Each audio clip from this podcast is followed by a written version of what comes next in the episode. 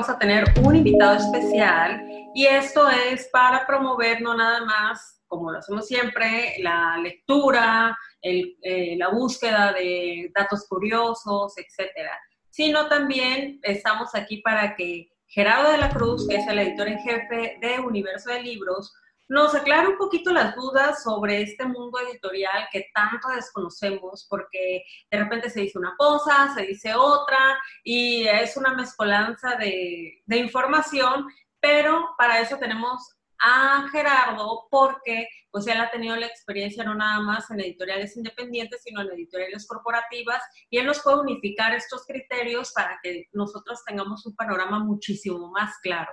Hace varios días hicimos unas preguntas de qué dudas tenían sobre el mundo editorial y recopilamos algunas de las de ustedes, pero también alguna de las de nosotras para tenerles todo este contexto y sepan realmente de qué se trata un editorial, cuáles son los pasos, todo el trabajo que conlleva el que nosotros tengamos un solo libro en nuestras manos y lo disfrutimos y sobre todo que valoremos el trabajo que hacen las editoriales, porque se nos hace muchas veces fácil eh, descargar este, un PDF o que nos los manden, etcétera, y no sabemos todo el trabajo y todas las personas que están detrás de ese libro. Así que le damos, Elise yo, la bienvenida a Gerardo, le agradecemos muchísimo su tiempo. Y pues bueno.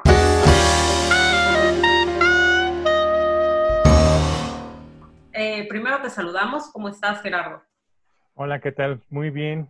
Este, al contrario, muchas gracias a ustedes y por la invitación a, a quienes están en, y la, y la, bienvenida para quienes nos ven.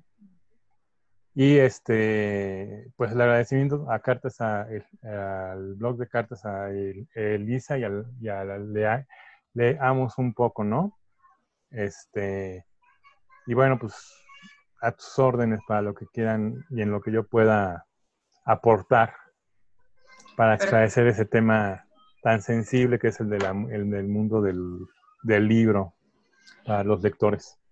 Yo creo que la pregunta más recurrente y a la primera que se nos viene, o sea, la primera persona en la editorial que se nos viene a la mente cuando encontramos un error o cuando encontramos una falta, incluso las, las traducciones mal hechas, etcétera, a la primera persona que se nos viene a la mente y le recordamos aquello, todos sus santos y todos sus antepasados, es al editor pero necesitamos que tú nos digas exactamente qué hace el editor y qué tanto es su responsabilidad de todas las fallas que nosotros podemos encontrar o de todos los aciertos y de un excelente trabajo, porque muchas veces encontramos un libro muy bien editado y le da un giro de 180 grados a, a, la trama y al gusto de los lectores. Sí, yo diría que el editor es una parte muy importante de la responsabilidad que implica eh, llevar un libro a conclusión, ¿no? Ya sea en formato impreso o en formato electrónico. Pero el trabajo del libro es un trabajo en equipo, eminentemente. Entonces, eh, y donde se comparten responsabilidades, que va desde, este, si interviene un, capturista, que es, por ejemplo, eh, supongamos que tenemos un texto que es, que es un clásico y que hay que capturarlo o que hay que hacerle el reconocimiento de caracteres, interviene un capturista que es que hace ese, trabajo y coteja, ¿no? Antes lo común era hacer la captura directamente del libro a la máquina o al, o al, Word y este ahora ya no se estila tanto eso, pero este desde, desde ese principio hasta el al momento de que sale a imprenta el libro y ya sale al mercado, este, ahí hay una parte de, responsabilidad compartida, ¿no? ¿Qué, ¿Qué, tiene que ver? Pues desde la selección. Y el, editor puede intervenir, por ejemplo, en la elección del impresor. Este, interviene, puede también intervenir en la selección de los colaboradores, este, depende del tipo de editorial en el que estés. En una eh, editorial independiente, el trabajo es muy, está muy centrado en el, en el editor. ¿Por qué? Pues porque el, eh, eh, tiene menos capacidad de, distribuir trabajo porque también tiene también menos capacidad de, de, eh, de pagarlo, ¿no? Entonces hay un, hay un tema que tiene que ver con el dinero otra, y otro tiene también que ver con capacidades. Pero si hay errores en un libro este, y aciertos, pues es un trabajo compartido. ¿no? Este, hay errores históricos y hay aciertos muy, muy grandes. Lo que sí puedo decirles es que el editor no es capaz de transformar un mal libro en un buen libro, ¿no? Un trabajo de eh, eh, edición, por más eficiente, por más bueno que sea, puede elevar la calidad de un libro, pero no lo va a transformar en hacer, en convertir, este, no es un alquimista. Oye, y viceversa, ¿puede un editor hacer un muy buen libro, un libro no tan bueno? Sí. Yo no diría que puede transformarlo en, el sentido de hacerlo malo, más bien los puede convertir en un fracaso comercial, ¿no? ¿Por qué? Porque hizo una mala elección o en la colección en que lo incluyó, eh, o en la campaña que sugirió para la promoción, o la portada que se eligió no fue apropiada y entonces este, no tuvo el impacto y entonces eso ya le restó y luego pues hay casos de que hay obras que eh, a un eh, escritor le fue muy mal y lo retoma otro y despega, ¿no?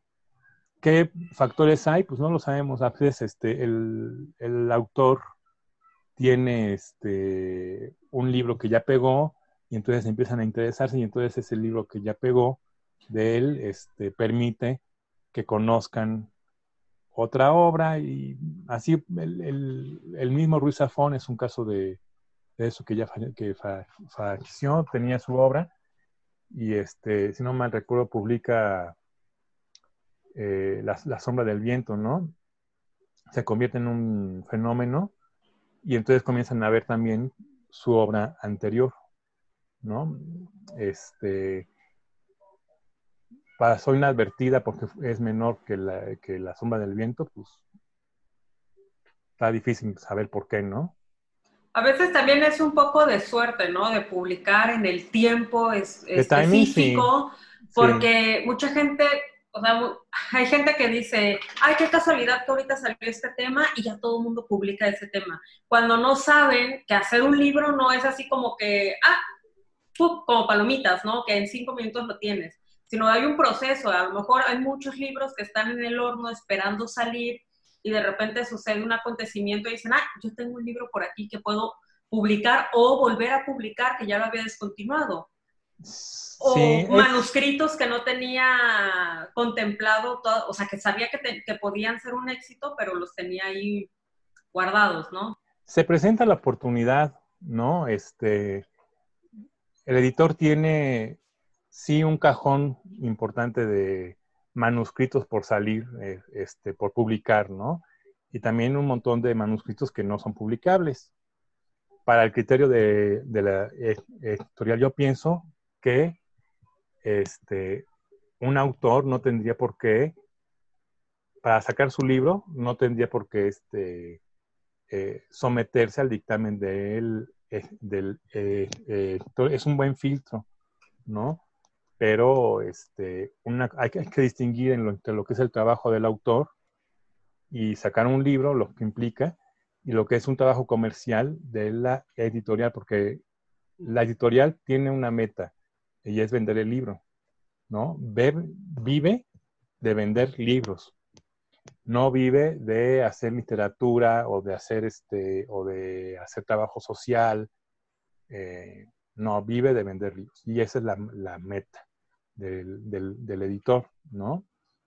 A veces hay momentos que se, que se prestan para publicar ciertas temáticas y este, o de pronto hay un libro este, que tiene que ver con literatura joven, que está teniendo mucho éxito, que tiene que ver con fantasía, magia, niños, y de, repente te das cuenta que ahí tienes un nicho de autores que también tienen literatura similar y se prueban, ¿no? Gerardo, y por ejemplo, ¿cómo, es el proceso para que a ti como editor te llegue un manuscrito? Es, es muy sencillo. Este, las editoriales tienen este, sus áreas que reciben los manuscritos. En el caso de Universo de Libros, es contacto arroba universodelibros.com.mx, ¿no? Y este, nos envían, eso está en, nuestro Facebook, en, en, la página, nos envían el manuscrito, lo que pedimos es que nos envíen el manuscrito con una síntesis y con una este, semblanza del autor, ¿no? Una síntesis de una cuartilla, donde nos cuenten la película de principio a fin, ¿no?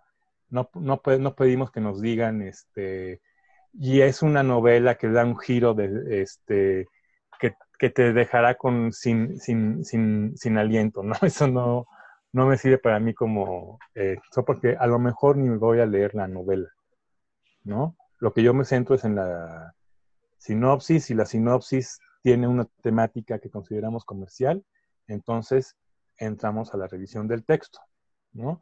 Si la, y, si la, y si la revisión del texto me indica a mí que tiene algún gancho comercial o que tiene una posibilidad de ser publicada y hay posibilidades por parte del editor en sacarlo y hay este, una serie de, factores que permiten, que facilitan la publicación de la obra, la someto yo a, comité, se aprueba o se desecha la propuesta. Este, en este trance también puedo yo pedir un dictamen a un segundo lector. Bueno, que ya me da una descripción más precisa de qué virtudes le encuentra, qué eh, cosas le faltarían reforzar, si es que hay algo que reforzar. Y este y yo atiendo eso, ¿no? Un dictamen no es un, es, es nada más una, es hacer una examinación de una obra y la hace una persona más y eso es también depende de los criterios del, dictaminador, ¿no? Eh, yo no le voy a mandar a un dictaminador una novela que, que, no le gusta la ciencia ficción o la fantasía, este, una novela de fantasía o de ciencia ficción, porque simplemente no, tiene, no va a tener los elementos necesarios para poder ubicar la, novela en, su, en el contexto. Entonces tengo que buscar también a un dictaminador que responda a las necesidades del manuscrito. Eh, entonces, no crean que, un, que recibir un manuscrito y, rechazarlo o aceptarlo es una tarea gratuita ni, este, ni fácil, ¿no? Eh, implica tiempo. Tanto para quien lo propone y como para quien lo recibe, ¿no? Este, em, después de eso, si se acepta la obra, pues pasa ya al trabajo de corrección de estilo y se corrige sobre el manuscrito en Word. Este, hay, hay eh, editoriales que tienen sus áreas eh, que, distribuyen las corporativas. Tienen, se acepta un manuscrito, entonces pasa a una segunda instancia donde hay redactores, se les llaman los, redactores, que se encargan de la revisión de los textos y se los pasan al editor encargado y el editor encargado va probando las correcciones que se le hacen, luego se le pasa al autor y se hace como un trabajo un poco en conjunto, ¿no? Generalmente ya el proceso de edición se hace en conjunto con el autor, en compañía del, autor. A mí me ha tocado eh, pedirle al autor, oye, en este capítulo quiero que este, le sumes tal cosa, ¿no? En este capítulo quisiera eh, que reforzar tal parte. Hay este personaje femenino que creo que puede tener más acción dentro de la novela, ¿no? O con lo de no ficción, este, oye, me gustaría que desarrollaras un poquito más esta parte que creo que puede, este, que la dejaste muy al aire, pero puede ser muy, muy pertinente para los lectores, ¿no? O por la temática. Y este, y así, eh, por ejemplo, tenemos un libro en, en Universo de, Libros, El talento de ser tú mismo, ese fue un trabajo que llegó el manuscrito con una cosa muy, muy sucinta y, este, nos interesaba que, que desarrollaran los autores el tema un poco más. Y entonces ya le dimos un concepto donde aparecen también los, los autores como dibujados. Este, y entonces el proyecto que tenían estos chavos de Verónica Beana y Omar M. Martí se convirtió en, ya en, un concepto mucho más amplio y, este, y es un buen libro, ¿no? Que tiene que ver con promover este, tu propia imagen, que, con el valor de uno mismo como marca personal, ¿no? Entonces, ahí hay un ejemplo de cómo se puede convertir un, manuscrito que llega a nosotros, que tiene un, una idea, hacer otra cosa con la colaboración de los autores, ¿no? O sea, ahí hay un proyecto más bien del libro, ¿no? Y tenemos también este, la otra parte, que es, por ejemplo, los clásicos, que tienen otro tipo de apertura y que responden también a cómo, cómo se eligen los clásicos, lo que representa el trabajo de hacer este clásico. Y a veces se cree que un libro de literatura contemporánea de un autor contemporáneo puede resultar menos trabajo que el de un clásico, ¿no? Y no es así. No es así. Yo creo que es más trabajo, ¿no? Pues es, yo diría que es más responsabilidad, porque es un clásico. Entonces, eh, si uno arruina ese trabajo este, que tiene un, un, público potencial grande, pues arruinas, o sea, tienes, no sé, orgullo y prejuicio, ¿no? En nuestro caso, tienes un, eh, tienes 20 eh, ediciones de Orgullo y Prejuicio, ¿cómo compites con todas las demás? La única receta es tratar de, presentar un producto que que sea competitivo y que le dé un tratamiento a la obra este, especial. Algunos ponen prólogos, estudios introductorios, notas.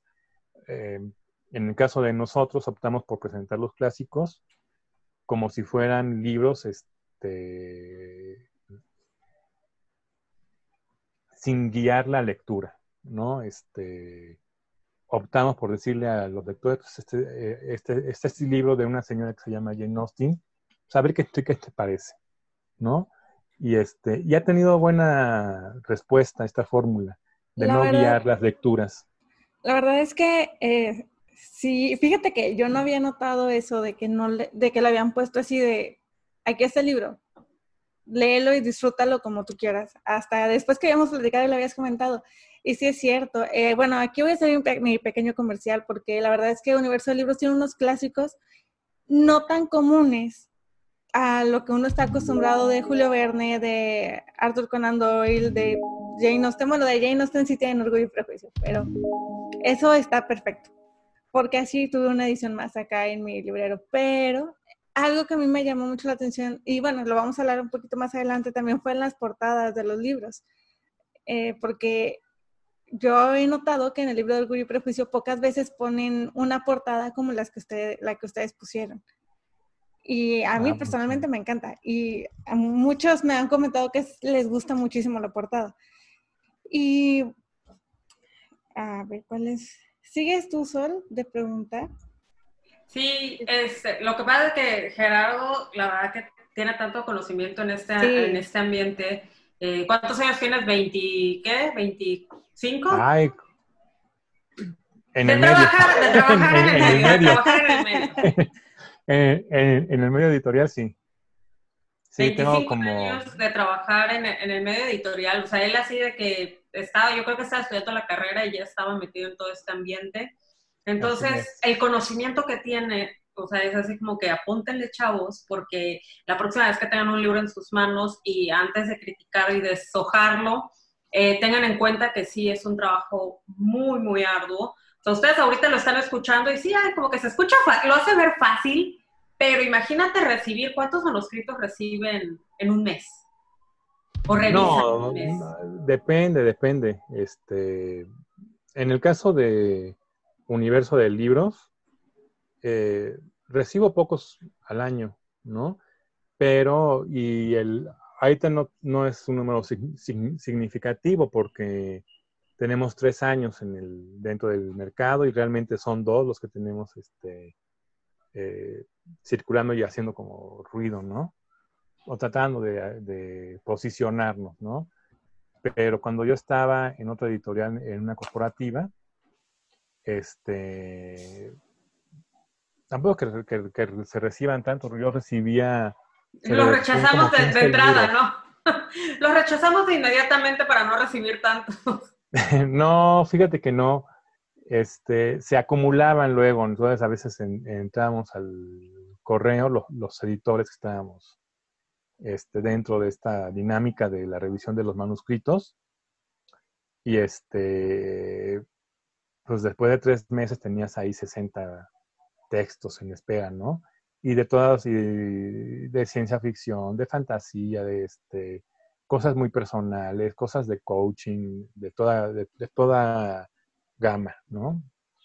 Eh, de todo eso a una, a una corporativa, pues nada, si se publica bien, si no, pues no pasa nada. ¿Por qué? Pues porque tienen, ah, en el caso de México, ahí tienen sus proveedores, ¿no? De las otras partes del mundo. Entonces llegan sus novedades de Alemania, llegan sus novedades de Inglaterra, de Estados Unidos, de España, etcétera, ¿no? Y entonces, este, o, directamente de España con las, con las traducciones, y el trabajo es diferente, ¿no? Este, y se publica una parte mínima o un porcentaje este, dentro de, la, de lo que es la producción nacional, ¿no? Frente a lo que es eh, los libros que, que se producen en el extranjero. Entonces, este, no hay urgencia por publicar a los nacionales. Una, una pregunta, eh, aprovechando que estábamos hablando específicamente de universo de libros, universo de libros, pues ya acabas de decir, ¿no? Que se, o sea, lo primero que es, o sea, para los que sean escritores o los que piensen mandar algún manuscrito a universo de libros, hagan bien las reseñas, porque si no, ya ese es el primer filtro que si no haces bien tu reseña vas para afuera. ¿Tienen alguna línea, o sea, de decir qué manuscrito sí, qué manuscrito no? O dicen, aceptamos todo tipo de género o ciertos estilos, o simple y sencillamente es, bueno, somos una editorial joven, somos una editorial que está buscando subsistir por ahorita, establecerse económicamente y buscamos algo que sabemos que se, o que intuyamos que se pueda vender o que puede ser un buen producto. Sí, básicamente ahorita el, criterio que, que, tenemos nosotros es comercial. Y sí tenemos un segundo criterio que es eh, el literario, ¿no?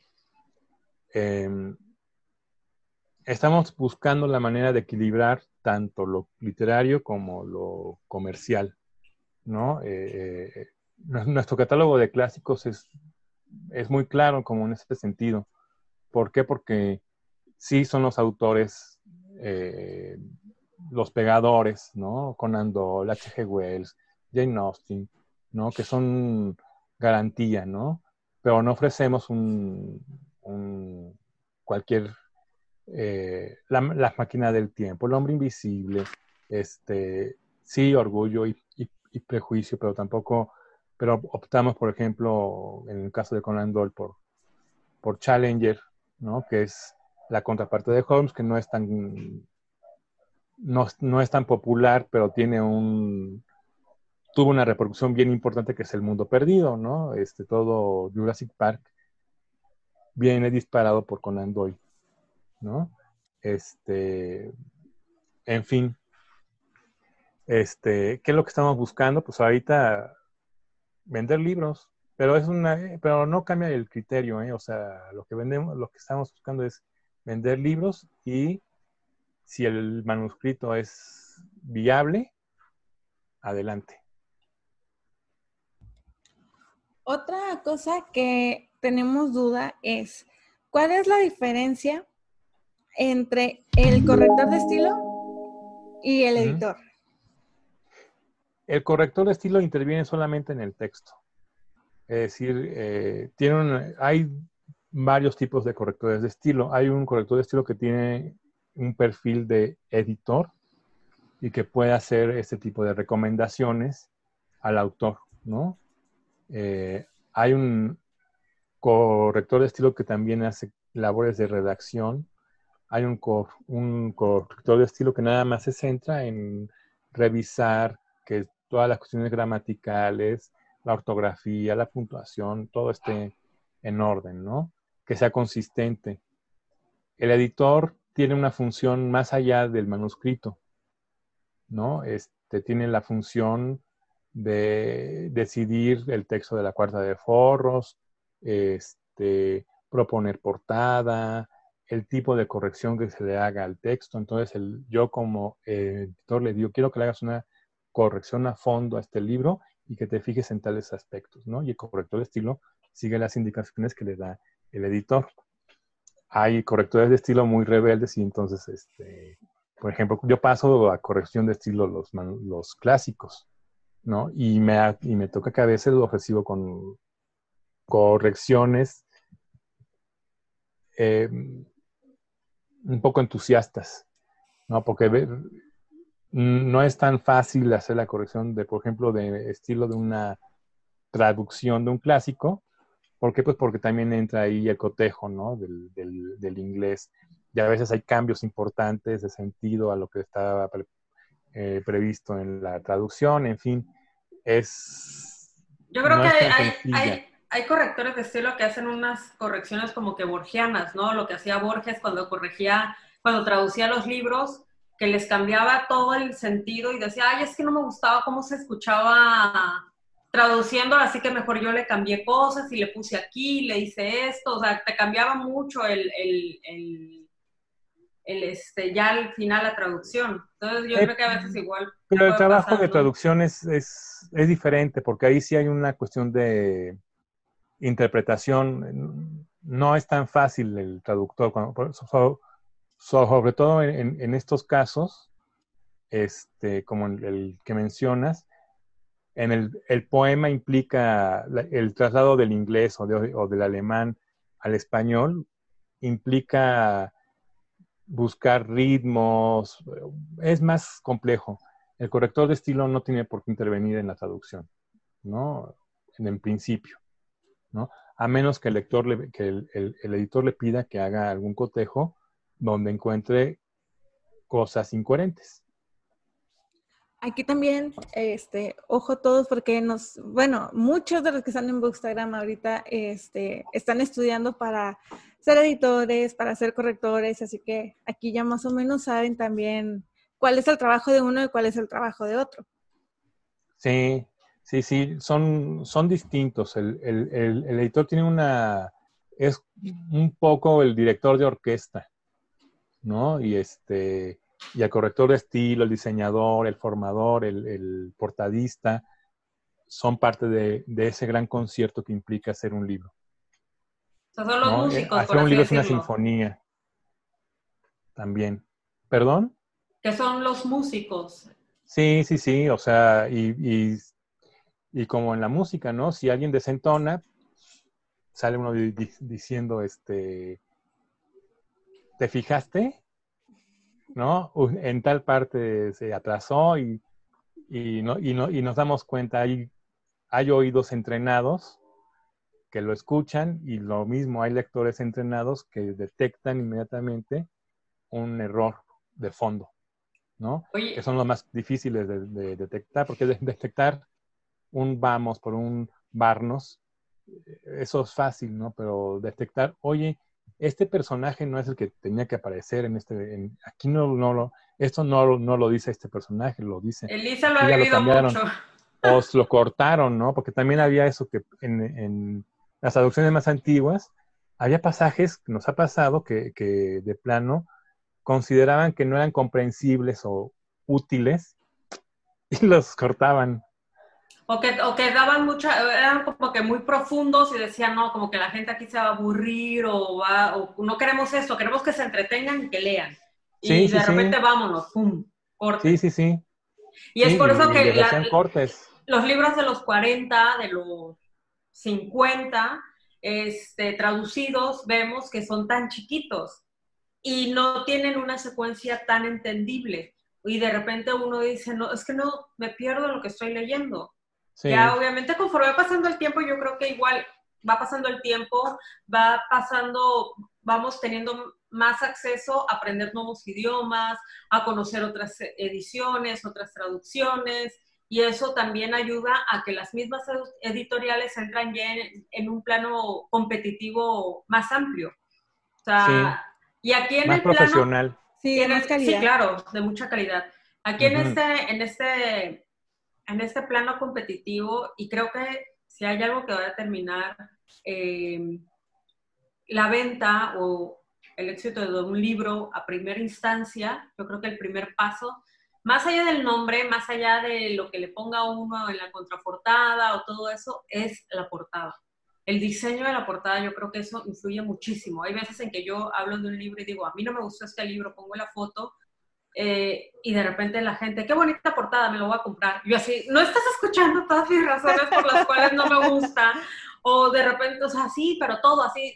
Hubo un libro que a mí de plano, no uso, no, voy a eh, este, omitir el nombre, pero en ese entonces yo estaba apenas empezando el, el, canal, bueno, perdón, el, la cuenta de Instagram, y pues a mí se me hacía muy fácil, obviamente uno va cambiando, uno va afinando sus reseñas o sus comentarios, y a mí se me hacía muy fácil y despedacé el libro. Dije, a mí no me gustó por esto, esto, esto, esto, y es una porquería, y es esto, y es lo otro pero después el libro. Subí la foto del libro y de 30, 40 comentarios, de 40 comentarios, 30 eran, qué bonita portada, lo voy a comprar.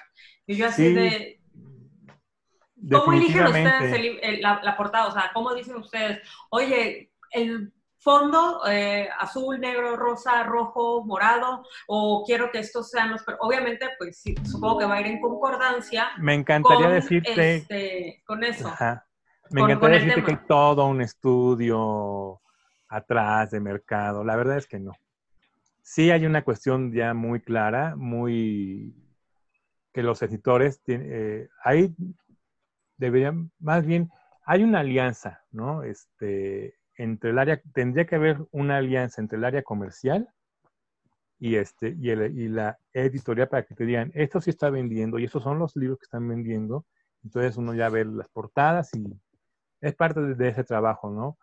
Pero es un trabajo que uno ya sabe que se está vendiendo, ¿no? Pero este sucede que lo que se vende es Stephen King, es Katzenbach, es de ese tipo, por ejemplo, en, en novela negra, ¿no? Y tú puedes hacer una novela negra con una portada muy tipo Katzenbach o muy al estilo de, los de Stephen King y este y puede que atrape a un lector, se le, se le llama el consumo de impulso, ¿no? Que ve, que es el lector que ve una portada, le gusta y lo compra. Bueno, ahora sí seguimos con lo de la portada. Nos estabas diciendo de los compradores impulsivos. Ah, no. Se llama este compra de impulso. Ah, es como en las ferias. Perdón, me, proyecté. no, también hacemos con, compradores este, impulsivos y compulsivos. Y los obsesivos. Sí. Hay de todo. Este. Bueno, lo de la portada, sí, es muy importante la portada. Todo, de hecho, todo el, trabajo del libro es muy importante. La portada tiene, es la primera cara que, que se le da, ¿no? Y este, y es el primer gancho. Después hay un segundo, que es el de la, el de la, el de la recomendación, ¿no? Este, el del lector a lector. Así que, como su podcast. Y ese también es muy, muy importante, ¿no? Este, un comentario este, malintencionado, poco noble frente al libro, puede destruirlo, puede desanimar la lectura, ¿no? Y una cosa es que vayan a comprar, como tú lo, lo, mencionas, que vayan a leer el libro, y otra cosa es que vayan a comprarlo. Entonces, tú puedes recomendar un libro presentar una portada que esté fregoncísima y, te, les atraiga por la portada, por el título. El título también es, otro, es otro arte, ¿no? Este, pero de que se dé ese paso de la compra del, libro y la portada, porque hay, yo me he topado comentarios, incluso era también una experiencia personal de la portada prometía mucho. este, pues no, no, no es la portada lo que promete, lo que tiene que prometer es el texto. Entonces, pero... entonces el primer, el, el primer impulso es veo el libro, lo jalo y, lo, y si me interesa, hay un segundo comprador, es el que se va a la cuarta de forros, que soy alguien como yo, y lo veo. Y si la cuarta de forros me, interesa, veo quién es el autor y si también me parece atractivo, lo compro. ¿no? Y claro, si también tengo el dinero para comprarlo. Sí, la verdad es, que... Importante ese, último, ese último... Es muy importante. sí. A mí la verdad es que hace unos años salió un libro de fantasía que, o sea, fue un boom. Todo el mundo estaba hablando de ese libro, que el mejor retelling, un, un retelling que de la sirenita. Ajá. Total que me hablaron mil maravillas y dije, con ganas sí lo voy a comprar. Pasé el tiempo y veo en un blog que una chava dice, eh, justamente esto que comentas, de que, o sea, la portada es preciosa y la sinopsis, la, lo que te platican del libro es bueno, pero es el libro? Ya cuando lo empiezas a leer y yo dije, ok, bueno, voy a ir con el, este, ya con los ánimos más bajos, ya no voy a ir con la idea de que es el mejor retelling que voy a leer en el año. Y lo leí hace poco, bueno, todo, lo compré el año pasado y apenas lo leí este año. Ay, no, no, no, hubo momentos en los que yo sentía que me iba a quedar dormida. Digo, no es que yo batallé mucho para eso, ¿verdad? Pero con este me costaba mucho. O sea, lo estaba leyendo y sentía que se me cerraban los ojos. Y dije, bueno, yo me gustó, dije, ok, está bien. No es lo que me contaban unos, tampoco es el, o sea, es malo, malo, pero sí fue como que, sí, una decepción de la sinopsis y de la portada, o sea, y empecé a ver, cuando yo lo publiqué, empecé a ver que muchos de los comentarios que me ponían era de que no, a mí tampoco me gustó por esto, sí, la portada está muy bonita, pero no me gustó tanto por esto, por esto, por esto, y sí, y empezaban a hacer comentarios y sí, desde que este, muchas veces sí el amor te entra por los ojos con los libros, pero sí. Pero el libro no es un pastel, el libro no es un pastel, el, el, libro es un pastel en el sentido de que te puede parecer muy atractivo y al momento de probarlo, pues, este, pues no, no, no es lo que tú esperabas. Este, hay libros que se presentan de, de, de manera muy, muy, este, muy sencilla, ¿no? Sí. Sí. Y ya. Este, lo importante es el, es el libro, ¿no? Este, y, hay eh, editoriales como muy, muy, muy reputadas, como una francesa que se llama Gallimard, que nada más son, sus, sus libros son nada más este, un, un fondo el eh, del color del, del, papel, un marquito rojo y el título en, en, cursivas. Toda su colección es así. Y ahí publicaron todos los clásicos franceses ¿no? del, siglo XX. Han, publicado ahí Camille, este, ahí también salió algo de Boris Vian, etc. Eh, muchísima, muchísima de la literatura la lección es esa, este, finalmente lo que, implica, lo, que, lo que importa es el contenido. un caso muy claro lo dan los libros de, superación, ¿no? Este, había unos libros horribles de Ogmandino, este, con sus marquitos. Ogmandino es el papá de la literatura, bueno, junto yo creo que es, el, máximo exponente de la literatura aspiracional o de desarrollo humano, ¿no? Y este y sus libros tenían una presentación muy fea, ¿no? También los libros de, Carlos Cuauhtémoc Sánchez, a mi gusto, tenían una presentación muy muy fea, pero son libros que venden millones, que son autores y títulos que han vendido millones de libros, ¿no? Este el asunto del, libro actualmente, pues no son pasteles. Yo diría eso, ¿no? El editor que quiere vender su libro tiene que pensar en el libro para el consumidor como un pastel, ¿no? Donde tiene una presentación preciosa y no sé qué. Ya, bueno, ya que lo cortes y te lo comas, ese es otro asunto, ¿no? Es que desgraciadamente, eh, porque es la verdad, desgraciadamente, la, el negocio editorial, por mucho que lo, lo romantizan mucho en el aspecto de creer que todos los libros son buenos, todos, todo lo, todo lo que es libro es bueno. Eh, y lo romantizan en el aspecto de, de, no sé, es un negocio a final de cuentas. Y si las papitas venden, te van a vender papitas. Y si la comida nutritiva y gourmet casi no venden, pues le tienes que vender papitas por un lado para poder publicar comida gourmet. y esa es la cuestión de, las editoriales. Mucha gente dice, oye, es que este, no sé, eh, no quiero decir nombres, pero hay una editorial que solía publicar sus libros con un fondo amarillo y un, un recuadro con una imagen y el nombre, era todo. Todos sus libros eran así. Pero se dan cuenta que hay mucha competencia. Actualmente el, número de lectores ha crecido considerablemente y tienen que llegar a cada vez más lectores. Entonces han decidido aprovechar su aniversario, a lo mejor ya saben de quién hablo, para eh, darle otra imagen a todos sus libros. Entonces vemos, o sea, digo, de repente a mí me decían, oye, es que esta editorial no me gustan sus libros. Y yo, a mí me gustaban más porque psicológicamente era parte de su marketing.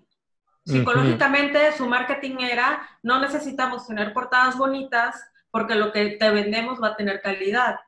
Ya ahorita se dieron cuenta, tuvieron que cambiar de director de marketing y, le, pues sí, te venden algunos con calidad, otros pues al final de cuentas tienen que, traer eh, otras cosas que sí vendan. Y sí, o sea, es que es el mundo editorial. Desgraciadamente, como lo dijiste al principio, no se vive de la calidad editorial. Tienes que vender papitas y gourmet si quieres subsistir, porque eh, estamos llenos de editoriales que han sido absorbidas por, por, grandes corporaciones. Muchas editoriales independientes con mucha calidad sobrevivieron años, muchos años, muchos, muchos años. Sí, sí, sí. Pero ahorita hay una competencia muy fuerte que es la piratería. Entonces, al tener esa competencia, y digo, y las redes sociales y todo eso, pero... Fíjate pues que quizá para las, editoriales independientes la piratería no es tanto un, ah, un problema, ¿no? Este, ¿Por qué? Pues porque nuestros catálogos están un poco a salvo de, de eso, ¿no? Hacemos tiros con suerte de 3.000 ejemplares, ¿no? Este, 1.500, 2.000, depende de, las posibilidades que tenga tanto el libro como la propia editorial, ¿no? El tiro se determina por varios factores, ¿no? Yo creo que en, principio yo creo que es lo que tienes tú para imprimir. Y este y hay un segundo factor que es cuántos clientes tienes, ¿no? Si tú vas a vender eh, bueno, eso no tiene tanto que ver, pero este, si tú tienes tantos clientes y vas a hacer un tiraje corto, pues yo creo que ese tiraje no va a estar, ese título no va a ser susceptible eh, de que esté captado por la piratería. Va a, estar, va, va a ser susceptible cuando tiene una demanda alta, ¿no? Este, y hay libros también que han gozado de, que han sido editados en sin número de ocasiones y de editoriales y no están libres de, derechos por las y es hablo de George Orwell, de Anna Frank, por ejemplo. Tú puedes encontrar el libro de Anna Frank por todas partes en X número de editoriales y es un libro que no está libre de derechos de autor. Hay que pagar. George Orwell también es un autor que lo, tiene, lo encuentras en distintas editoriales, pero tiene un autor, o tiene una casa editorial y aunque murió hace 60 años o lo que sea, tiene que pagar derechos, ¿no? Y las ediciones que encuentras, pues al final, aunque son de casa respetada, son piratas. no hay, no hay de otra, ¿no? Entonces, eh, el trabajo que están haciendo los, los, grandes corporativos con, contra la piratería sí es muy importante y, este, y hay que reconocerlo, ¿no? La realidad es que para una editorial independiente el, tema de la piratería no es, no es un tema tan en el que tengamos que tener tanta tanto cuidado. Cuando ya tengamos un libro que se pirateen, ah, yo, ojalá, ya ahí tenemos nosotros ya un indicador de que hay un libro que está teniendo un éxito y, entonces ya nos preocuparemos, ¿no? Yo, yo no había, bueno, uno a veces piensa solamente que eh, la forma en la que te piratean un libro es el PDF, por decir, o el libro electrónico que lo suben, que le logran quitarle los candados a los libros electrónicos y los, los publican. Pero también hay mucho de los libros que hacen piratas. O sea, de que... Pues vete al centro histórico de la Ciudad de México, vas a encontrar, pero en los, hay un andador donde encuentras de todo. ¿Y de, dónde? y de repente de repente encuentras un libro muy bonito y muy bien y todo y lo sigues leyendo y le faltan 50 páginas o están al revés o cosas así. Que también pasa cuando lo compras en, Gandhi porque son errores de impresión, pero pues en los libros piratas tienes más, más opción de que este, empieces leyendo Orgullo y Prejuicio y termines leyendo Stephen King. No, bueno, es, es toda una industria. Ahora, hay que ver, es muy distinto compartir un libro, o sea, hay de piratas a piratas, no, yo no voy a hacer ningún tipo de defensa, nada más voy a hacer una precisión. Hay un pirata que quiere compartir el libro y lo sube y que tiene una que tiene un afán de difusión. Al final es una está piratándose un libro, está haciendo un uso indebido de la o yo no diría que es un pirata, está haciendo nada más un uso indebido de la obra porque no comercia. No es un delito. El que comercia, sí, es un delito, pero el que comercia con el libro, ese, ese es el, pirata que hay que perseguir, porque es el que imprime y va directamente contra la obra. El que yo no conozco de sitios electrónicos, bueno, sí los hay, y son de lo más engañoso, ¿no? Que te dicen todos los libros que tú quieras gratis, pagas un registro y obviamente es una cosa completamente pirata, ¿no? Ni, ni están los libros que tú buscas, son engaños, ¿no? Para que tú claro tus, datos. ¿No? Este, esos lectores, por favor, tengan muchísimo cuidado con eso, no entren en ese juego. Sí, otra, otra de las preguntas, y ya prácticamente de las últimas que tenemos es, ya nos hablaste un poquito de eso ahorita, pero por ejemplo, ustedes, eh, era más que nada sobre la forma en que ustedes elegían los libros clásicos que publicaban. Bueno, ya te platiqué más o menos un poco, ¿no? Este, en nuestro caso, bueno, hay, un, hay una gama muy amplia de clásicos. Hay clásicos que se venden y hay clásicos que no se venden, ¿no? Todo es buena literatura. Este, y uno también decide qué quiere leer, ¿no? Este, yo he visto, Sol, que tú ahorita tienes un, un amor por Kafka. Este, ahorita ya tengo. O por Rabasa, si no me equivoco también. Tengo, tengo una, un amor ahorita por, bueno, no ahorita, pero sí tengo un amor eh, permanente por Kafka. está en este momento. Kafka, Mara, no, ahorita de hecho está baja porque tiene rato que no lo leo, pero fue su cumpleaños y me acordé y todo. Me acordé de nuestros momentos juntos. Eh, por Mara y por Virginia, bueno, Virginia me encanta. Sandor Maray es, es, o Maray Sandor es un autor húngaro reciente, es un clásico contemporáneo. Es un clásico contemporáneo. Yo todavía lo, tendría mis dudas entre pensar que sí es un autor clásico, ¿no? Ya murió, si no me equivoco. Sí, este, en el 89.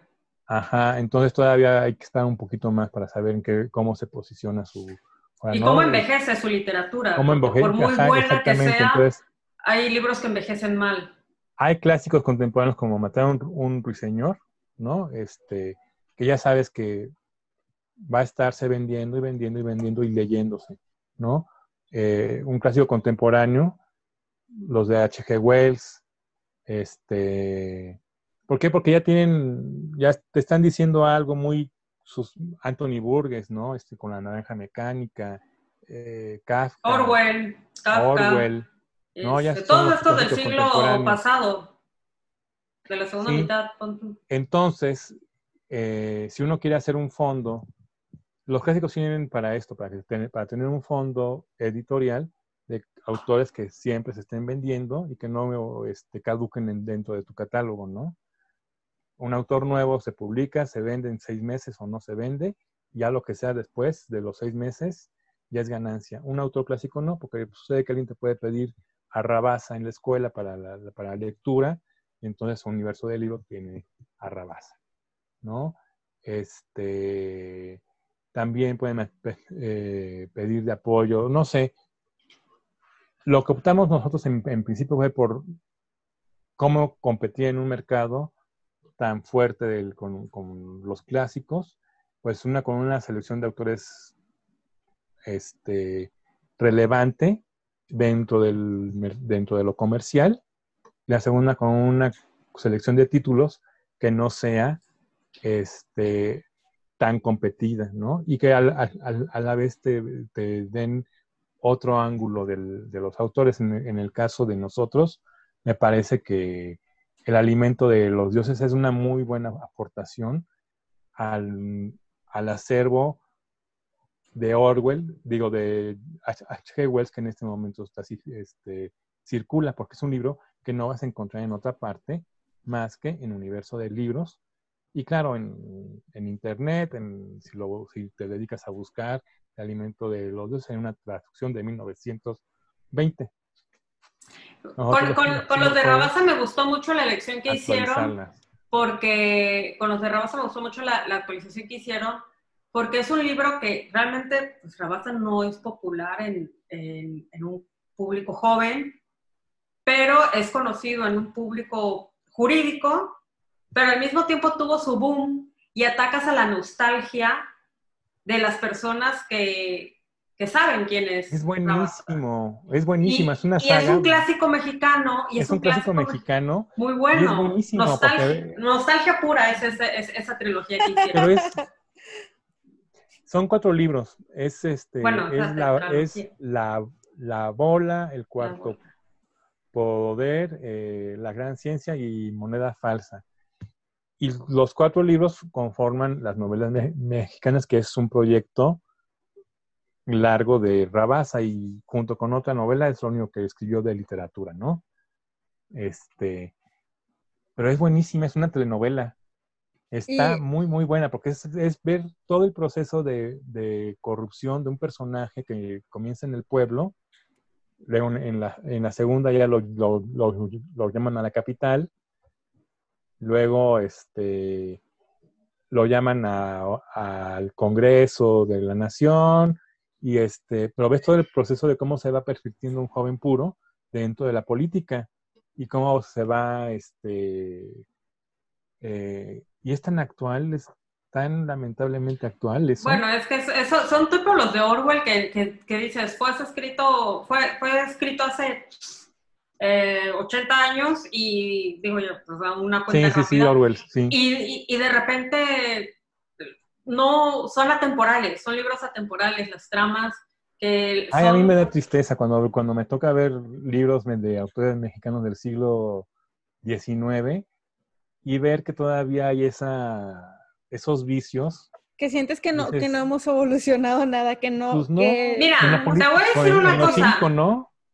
Lo en que pasa cinco, es de ¿no? que, es Rabasa que- es así clarito, ¿no? Te- ah, lo definió el cuarto poder y, lo- y eso es lo que actualmente se vive, lo que es la prensa, televisión, todos esos grandes mira, medios.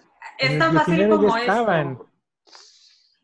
Es- Es bárbaro. a- agarra cualquier libro de historia y vas a ver que estamos repitiendo eh, la misma historia una y otra vez. Somos seres humanos demasiado circulares con nuestra historia.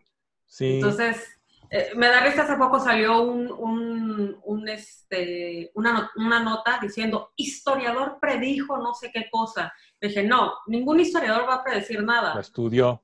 Estudian la historia y se dan cuenta que repetimos las mismas cosas una y otra vez, una y otra vez, una y otra vez. Es impresionante, pero la bondad de Rabasa, de los cuatro libros de Rabasa, es que es un muy buen escritor, tiene una muy buena historia con sus dosis de romance, de pasión, todo eso, y, este, y es muy humano y sublima toda esa parte.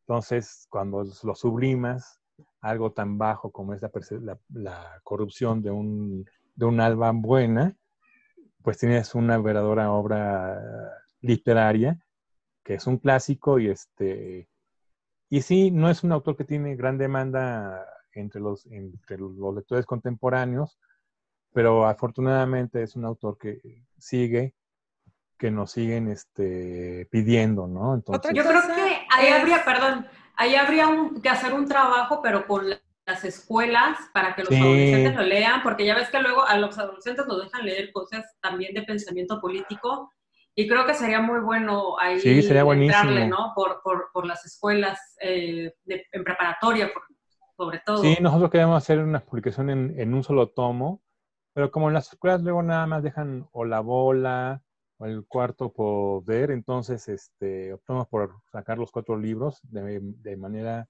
independiente, pero se los, se los recomiendo muchísimo. O, o, o, en las carreras de filosofía, de ciencia política. Eh, de derechos, o sea, son, yo creo que son mercados muy, muy importantes que les pueden interesar mucho. Sí, totalmente. Sí, a, cualquier persona, cualquier persona. Esto, esa es otra parte, ¿no? Este, las editoriales, el libro no solamente funciona por lo que tiene, pues porque también la editorial tiene que hacer un trabajo, la editorial y el autor tienen que hacer un poquito de trabajo para promover el libro, ¿no? Este, y llegar a hablarle a quien le tiene que hablar, ¿no? Entonces, este, ese trabajo con las editoriales independientes es muy limitado, ¿no? Porque también implica un, un gasto importante de recursos, ¿no? Y esos recursos, pues, generalmente los invertimos en, en hacer los nuevos libros, ¿no? Pero yo sí les diría a, los, a quienes están ahorita viendo este podcast de, de, lector a lector que tienen aspiraciones literarias, que no se limiten al dictamen de una editorial, ¿no? Que si tienen las, las opciones incluso ellos de sacar sus propios libros, que lo saquen, ¿no? La ¿Hay esa opción en el universo de libros, la autopublicación? También la, sí, también sí las tenemos, la, la autopublicación hasta cierto punto, porque nosotros nos encargamos de todo lo que es la parte de la distribución, que tiene un costo importante. Este, sí, pero corre el, el, costo corre, corre, a cuenta del, del, escritor y no es nada malo. Este Marcel no, depende. publicó solito su. caso depende, hay, hay, formas, ¿no? Pero yo sí pienso eso, que un, que un autor que tiene el, el ánimo de sacar su libro, este, no tiene por qué atenerse a, un dictamen. Sí, una cosa que sí es cierta, nosotros si vemos que el libro no tiene posibilidad comercial, lo que implica un, gasto importante de recursos, porque hay que reescribir muchísimo, una cosa así de plano, yo, yo le digo al autor, oye, mejor métete a un taller, ¿no? ¿Por qué? Pues porque todavía el libro no es nada más ir a sacar el libro, ya como ya saqué yo mis textitos y va, ¿no? También hay una cuestión de responsabilidad, ¿no? Ah, también eso es importante, que los, que los autores que quieran sacar su libro, no se dejen guiar por un, editor que le diga, sí, yo saco tu libro sin hacerle un dictamen. ¿Por qué? Porque nada más le va a preocupar sacar su libro. Eso lo puede hacer en Amazon de manera automática, no necesita al editor.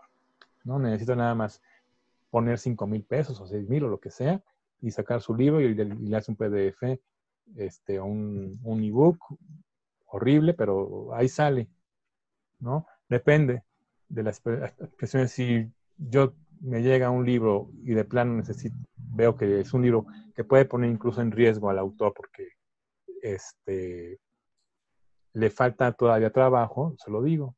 Así como está, no. Oye, hay, ahorita que decías lo del, lo del taller, este, digo, eso no está dentro de las preguntas que te pensábamos hacer, pero sí me parece importante comentarlo.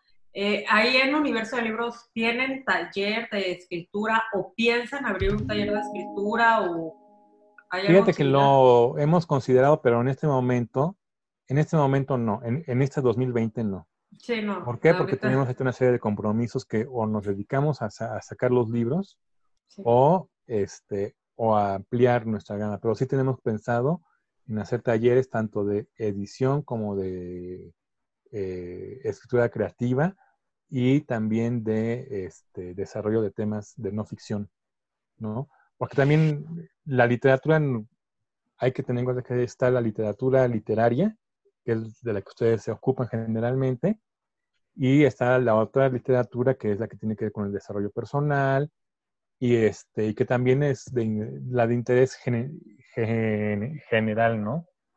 Este y que también es muy muy muy importante, ¿no? Este, hay gente que tiene mucha experiencia en el desarrollo de sistemas para mejorar el trabajo, implementarlo, y lo quiere transmitir, ¿no? Y este, no sabe cómo hacerlo, y es, y este, pues ahí yo, yo les diría, ahí acérquense a un, a una editorial a la que más confianza les dé y este, propongan su proyecto, a ver qué pasa.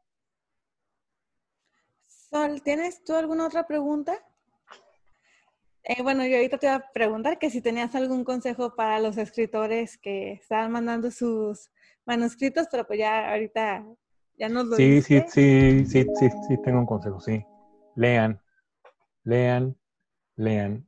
Y la segunda parte, después de leer, leerse a sí mismos, porque hay un, un libro tiene un 80% de lecturas hay un 20% de, este, de escritura y ya todo lo y ya bueno y que concluyan su libro no que no lo dejen a, medias. Y la otra es después de eso revísenlo de principio a fin. Me ha tocado libros que como los escribieron los soltaron y este no hay trabajo pues hay que trabajar el libro el libro hay que leer, hay que este, documentarse y este y ser críticos frente a lo que uno escribe, ¿no? Este, no solamente eh, es talento, ¿no? Es también muchísima disciplina. Si uno tiene la,